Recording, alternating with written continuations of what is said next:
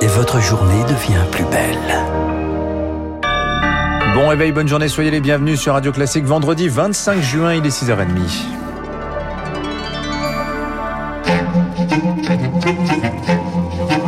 6h30, 7h30, la matinale de Radio Classique avec Dimitri Pavlenko. Et commençons ce journal par une question, Augustin Lefebvre. Le variant Delta va-t-il gâcher nos vacances? Cette mutation plus contagieuse et plus virulente du coronavirus se répand de plus en plus dans le monde à tel point que certains pays qui avaient relâché les contraintes doivent prendre de nouvelles mesures, Elodie Wilfried. Oui, c'est d'abord le cas d'Israël, qui est pourtant un bon élève de la vaccination. Retour en arrière à Binyamina, au nord, où les déplacements sont limités au strict nécessaire et où le port du masque devient obligatoire. Des mesures décidées après la découverte d'un cluster dans un collège. Le pays avait prévu d'ouvrir ses frontières aux touristes vaccinés au 1er juillet. Il faudra finalement attendre un mois supplémentaire. Plus près de nous, au Portugal, entrée et sortie limitée le week-end dans la région de Lisbonne. Elles seront soumises à la présentation d'un test négatif ou d'un certificat de vaccination, et ce, jusqu'à nouvel ordre.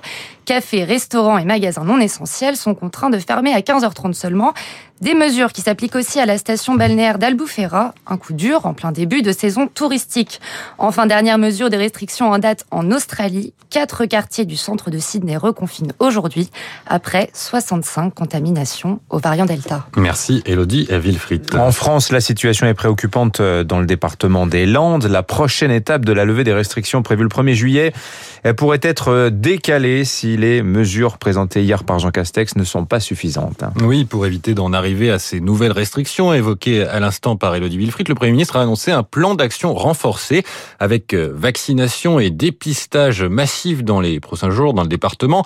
À Osgore, la population euh, va passer cet été de 4 000 à 50 000 habitants. Pour que la haute saison se passe bien, le maire Christophe Vigneault a mis en place un dispositif spécial afin de faire respecter les gestes barrières. D'abord, on a mis une présence policière un peu plus accrue euh, au niveau de la police municipale, puisqu'on a euh, engagé euh, trois personnes supplémentaires et un renfort de gendarmerie qui est déjà arrivé et qui va se renforcer d'ici la fin du mois. Parallèlement à cela, on a un effectif de vigiles. Ces vigiles auront principalement comme zone d'intervention le centre-ville et la plage, qui sont des lieux où sont concentrés restaurants et boîtes de nuit. Et en dernier lieu, on a mis en place un centre de dépistage anti-Covid où il y aura du PCR, des tests antigéniques gratuits, placés en plein centre-ville pour protéger tout le monde et pouvoir passer les vacances en toute sécurité.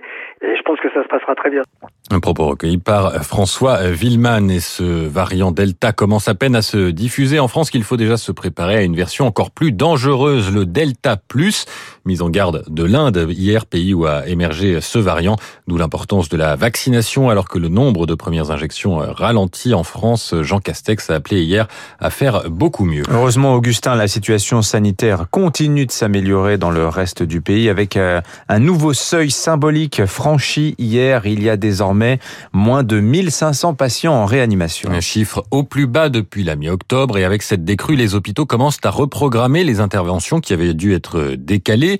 L'UFC Que Choisir s'est inquiété hier des conséquences de ces déprogrammations massives. En 2020, près d'un million d'opérations en moins qu'en 2019. L'association de consommateurs demande la mise à contribution du secteur privé pour résorber ce retard.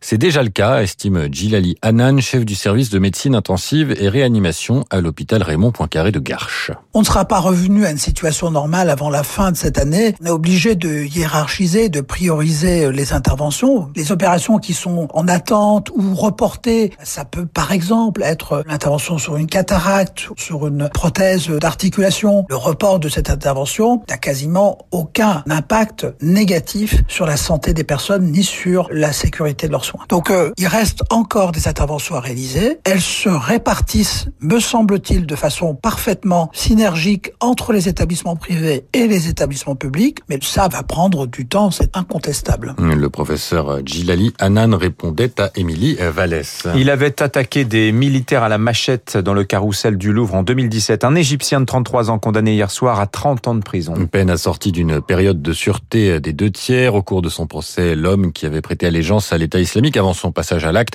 a assuré que son intention initiale était de détruire des chefs-d'œuvre du musée et qu'il avait attaqué la patrouille sentinelle par réflexe. 6h34, dernier jour de campagne pour les candidats au régional et départemental. Second tour dimanche et sera-t-il autant marqué par l'abstention Dimanche dernier, deux Français sur trois ont boudé les urnes, notamment les plus jeunes. Alors le gouvernement a lancé une campagne de communication à leur intention avec guitare électrique, tutoiement et vocabulaire jeune dans ses vidéos sur les réseaux sociaux avec ce slogan 15 minutes, c'est le temps de faire ses pronos ou de faire entendre ta voix. Alors plutôt que le manque de temps, c'est le désintérêt des électeurs qui serait à l'origine de cette abstention, selon les résultats d'un sondage publié ce matin par le Figaro.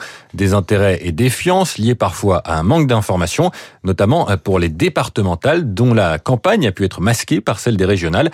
Alors, à quoi servent les départements? Réponse ce matin sur Radio Classique de Benjamin Morel, maître de conférence en sciences politiques à l'université Panthéon-Assas. Les compétences du conseil départemental, ce sont essentiellement des compétences qui sont centrées sur l'action sociale avec notamment le RSA, et également d'autres compétences plus historiques, la gestion des collèges, la gestion de la voirie, dont la question du 80 km heure et de la possibilité pour les départements d'adapter. C'est un budget important, mais c'est un budget contraint, c'est-à-dire que vous ne pouvez pas toucher au montant du RSA, vous ne contrôlez pas non plus le nombre d'allocataires, tout ça faisant que la capacité d'agir sur les politiques qui sont les politiques menées est généralement relativement contrainte. Benjamin Morel, maître de conférence à l'université Panthéon-Assas à Paris, il répondait à Camille Schmitt. 300 personnes ont passé la nuit dans des tentes devant l'hôtel de ville à Paris, des migrants sans abri qui réclament une solution d'hébergement, mouvement de protestation organisé par l'association Utopia 56.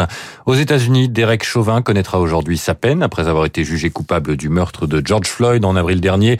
L'ex-policier qui avait laissé son genou sur le cou de cet homme noir n'avait exprimé aucun remords lors de son procès. Les procureurs ont requis une peine de 30 ans de prison. On termine avec des nouvelles de nos bleus. L'équipe de France de football accumule les blessures. La phase finale de l'Euro commence à l'infirmerie pour nos joueurs. Thomas Lemar et Marcus Thuram se sont blessés hier à l'entraînement. Ils rejoignent Lucas Digne et Lucas Hernandez qui n'ont pas pu terminer le match face au Portugal mercredi. Il n'y a donc plus que